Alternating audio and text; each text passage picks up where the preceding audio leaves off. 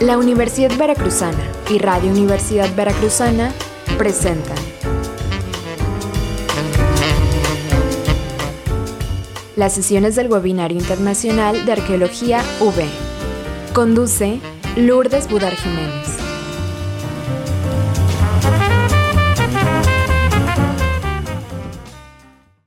Muy buenas tardes, tengan todas y todos ustedes. Sean bienvenidos al Webinario Internacional de Arqueología, o WIA para abreviar. Mi nombre es Lourdes Budar y yo seré su anfitriona. Hoy tenemos un programa, la verdad, muy interesante. Vamos a hablar eh, de la interdisciplinariedad en la arqueología. A todos los arqueólogos nos enseñan desde el primer semestre que la arqueología, desde su mismo origen, es interdisciplinaria porque echa mano de otras teorías, métodos, técnicas, de otras disciplinas. Y bueno, pues sí, esto en parte es cierto, pero ¿hasta qué punto eso lo hace realmente interdisciplinaria? ¿Por qué digo esto? Porque la interdisciplina no es solo hacer un cóctel de varias disciplinas para hacer un trabajo con estas características.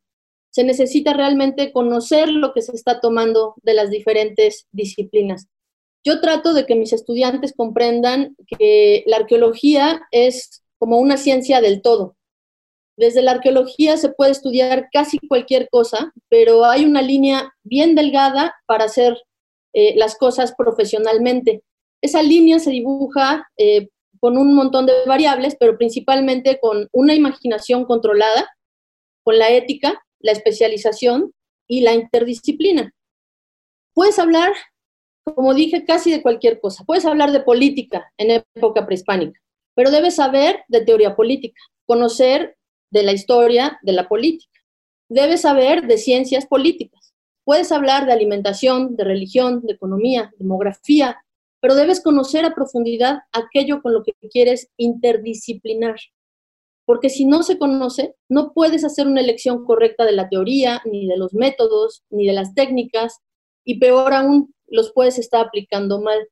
Y lo que sucede si no, eh, si no hacemos esto, si no conocemos a profundidad, es que caemos en incoherencias teórico-metodológicas y tenemos unos Frankensteins fabuloso. Hacer interdisciplina no es fácil, se necesita conocer los procedimientos de otras ciencias para saber cómo aplicarlos y tener herramientas de análisis para llegar a conclusiones que sean verdaderamente integradoras. Es decir, los arqueólogos debemos estar constantemente en una búsqueda sistemática de integración de las teorías, métodos, instrumentos, fórmulas de diferentes disciplinas y todo ello mediante una visión multidimensional de los fenómenos que estamos estudiando, pero al mismo tiempo saber cómo se va a ver ese fenómeno de manera particular desde cada enfoque utilizado para llegar a conclusiones integradoras. Uf, suena cansadísimo, todo eso suena cansadísimo, pero es súper divertido. Esa es la magia de la arqueología. Todos los aspectos culturales cruzan, como en la actualidad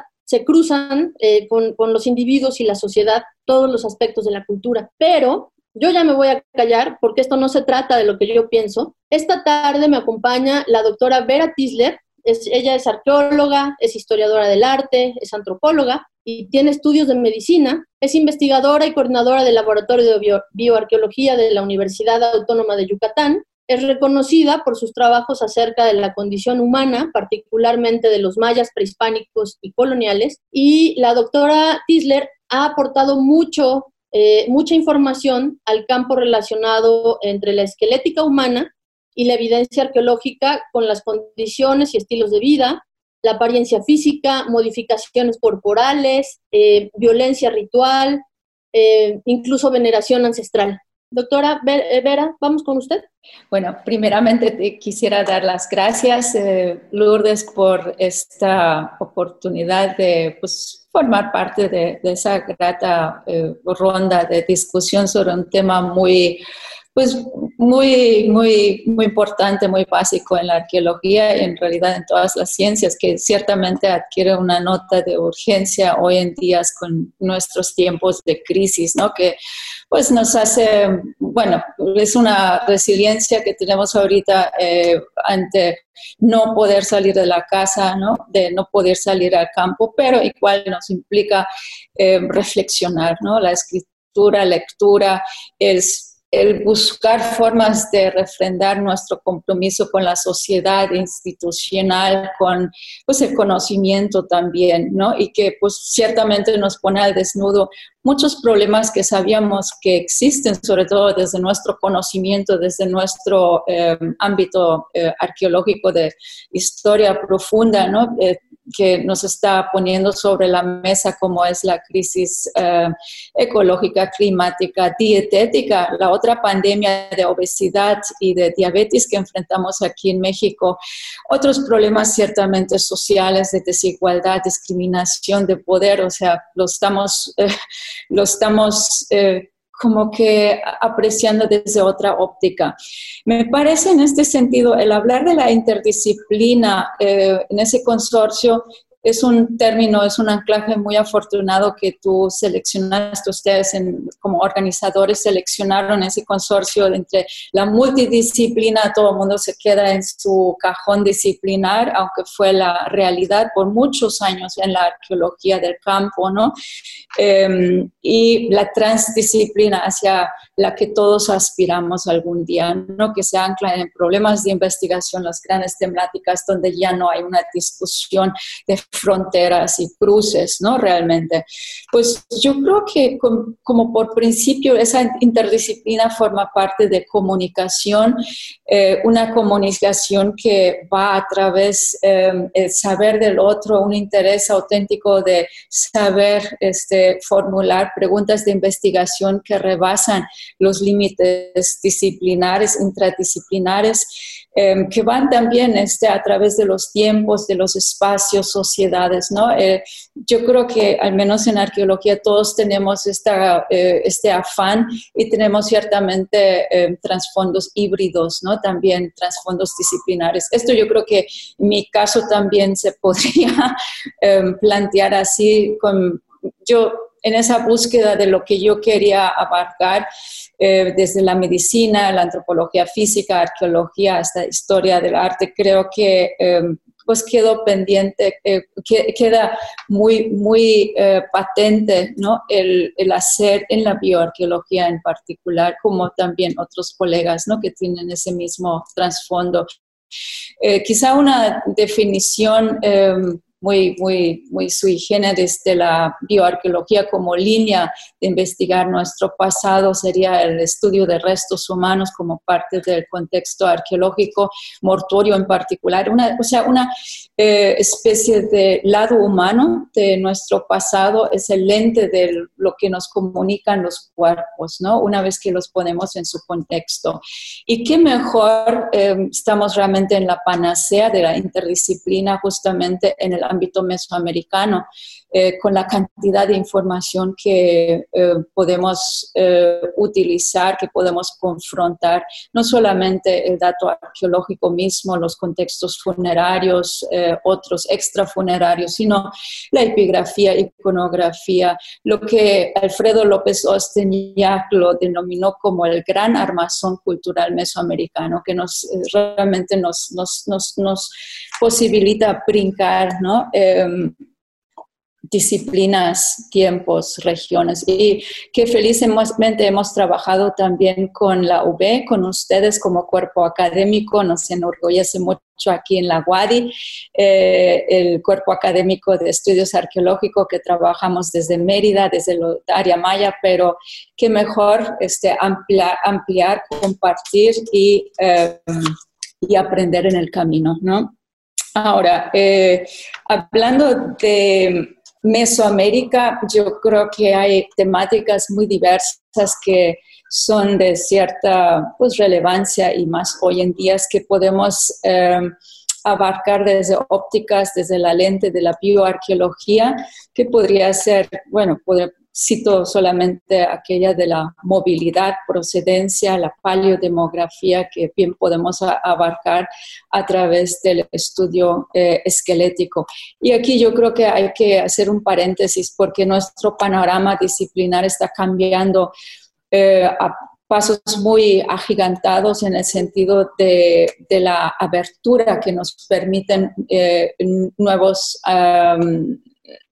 vertientes analíticos que se suscriben a la em, a la química, a la arqueometría, ciertamente los estudios isotópicos que ya nos están posibilitando poner en perspectiva la dimensión verdadera de la movilidad que hemos puesto a la práctica en muchos sitios mayas. Llevamos como 2.000 individuos analizados eh, y pues muchos este, pues son de un origen pues muy distante del lugar de enterramiento y pues se supone de la última resistencia. No son siempre temas que yo creo que forman puntos de partida, de anclaje de una eh, discusión más amplia de las realidades pasadas, ¿no? De em, migraciones, diásporas, ¿no? Porque podemos poner, eh, imaginarnos que muchas, mucha de esta movilidad, hablando de la esclavitud, por ejemplo, o de otros eh, otras dinámicas prehispánicas, pues no fue de todo voluntaria. ¿no?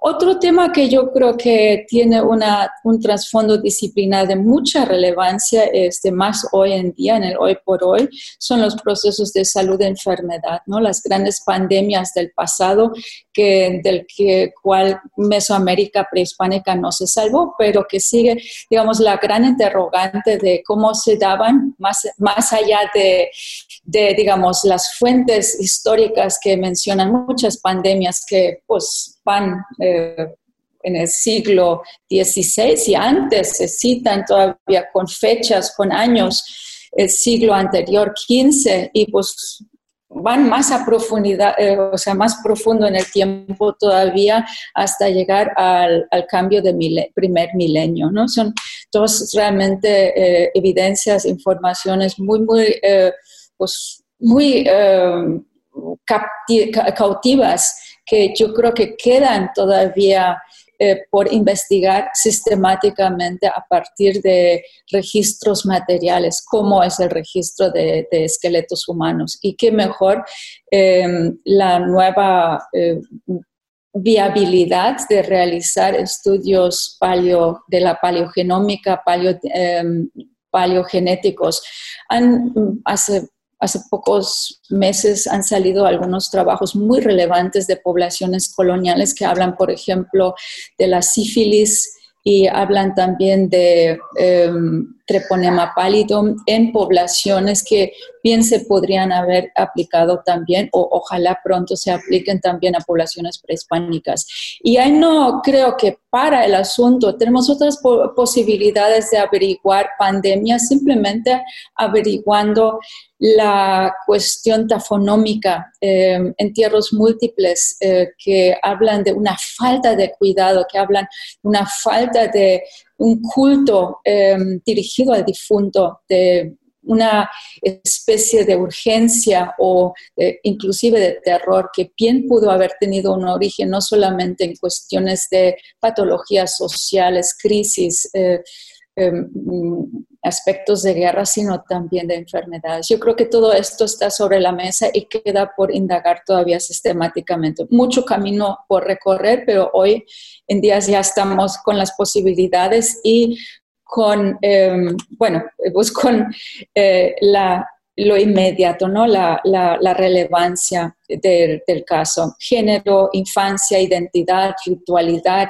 violencia ritualizada, rituales violentos, discriminación, todo esto yo creo que son vías de, que quedan por explorar o que ya se están explorando intensivamente y que involucran sendas bioarqueológicas conjuntamente con otras. ¿no? Yo creo que para concluir mi intervención eh, es muy importante que la investigación en todo momento se vincula con la formación de los estudiantes a diferentes niveles y también eh, con la gestión, la divulgación, la difusión Em, el outreach ¿no? social. ¿no? Y yo creo que ahí sí tenemos muchas tareas todavía por cumplir. Un obstáculo ciertamente es no saber formular las preguntas de investigación que puedan detonar el gran poder que tiene la interdisciplina, ¿no? que va en los dos sentidos. Eh, yo todavía tuve la, el gran honor, la oportunidad de formarme de, la vieja guardia de los arqueólogos, antropólogos mexicanos, de Manuel Gándara, el profesor Arturo Romano, Carlos Navarrete, Felipe Bate, Linda Manzanilla, por supuesto. Y entonces había eh, marcos de referencia que rebasaban, ¿no? O sea, eh, la, disciplina arqueológica, grandes preguntas este, sobre las humanidades, las ciencias, ¿no? que hay que poner sobre la mesa para realmente eh, poder cuajar eh, los diferentes tipos de datos, ¿no? Ahora, yo decía que va en los dos sentidos porque muchos colegas, eh, bueno, no quiero aquí personalizar, pero yo veo trabajos que se quedan a nivel de lo empírico en el sentido que acrecentan datos y acrecentan más información y parece muy importante, pero luego no se logra trascender. Eh, yo por lo contrario, y ahí está la otra eh, faceta, yo sí creo en el dato puro y duro. O sea, hay que hablar de evidencias antes de discutir em, problemas más de investigación más, más, más generales. Yo estaría muy en contra de las propuestas modernas puramente narrativas sin que tuvieran un anclaje. Yo creo que como en mi caso el hueso no, no miente, yo creo que ese tipo de datos y en general la arqueología como registro material es un muy buen elemento para jalar a la, discusión de nuevo hacia la realidad histórica, ¿no? No, no, no permitir que se desprenda, ¿no? Y bueno, vinculado con esto hay un tercer problema que igualmente, ¿no? Va en lo mismo, que es yo creo que la falta de em, proyección, el no saber cómo eh, causar, cómo transformar cómo este, impactar a nivel de la sociedad, de no saber cómo comunicar eh, los resultados y las implicaciones que tienen. ¿no? Mi, propia senda proactiva es la de la dieta, nutrición en Yucatán, ¿no? donde tenemos la triste pandemia, récords mundiales en obesidad, diabetes y se nos abrieron los ojos en el equipo de laboratorio cuando recorrimos comunidades muy demasiado pobres y marginados como para tener acceso a todos los productos que se ofrecen en nuestro mercado globalizado. Y fueron aquellos, por ejemplo, los lacandones del norte de la comunidad de Mensaba que no tenían eh, diabetes, no padecían de presión alta, no padecían del síndrome metabólico y vivían mucho mejor en muchos sentidos que eh, pues nuestros eh, ciudadanos de Mérida, por ejemplo. Y esto se va reflejando también en, los mismos huesos, ¿no? Estamos a cargo de una serie de colecciones de referencia del cementerio Choclán, estudiando también series de colecciones y que nos están informando sobre dramáticos cambios eh, hacia la modernidad, o sea, realmente costes Em, en, términos de salud de todo lo que trae la nueva dieta, la nueva pues, forma de vida que, tenemos, ¿no? La cantidad de amputados, de inflamaciones, ¿no? Donde no debe, están hablando. Trabajamos con un equipo de historiadores eh, de la misma UADI, del Colegio de Michoacán, eh, donde trabajamos, por ejemplo, índices de diabetes. A mí me impacta realmente cómo la gente no se acuerda que los abuelos todavía no padecían de eso, ¿no? Y bueno, generar realmente eh, la, la necesidad de generar una conciencia crítica hacia lo que consumimos, hacia lo que, ¿no? La desigualdad también en ese plano, ¿no? De la, de la, de la ingesta eso es solamente un ejemplo, ¿no? Entonces, pues realmente, em, digamos, tenemos muchas áreas de oportunidad que, que, explorar y creo que el traer el pasado al presente es una principal más en el hoy por hoy. Gracias a todas las personas, a todos los participantes. Hoy tuvimos gente, de verdad, este, me, me, me siento muy, muy halagada. Hoy tuvimos gente de Argentina, de Costa Rica, de Bolivia, de República Dominicana, de Perú, de Venezuela, Guatemala, Brasil, Ecuador, Colombia, Honduras. Como siempre, un gusto recibirles en, en mi casa. Muy buenas noches. La Universidad Veracruzana y Radio Universidad Veracruzana presentaron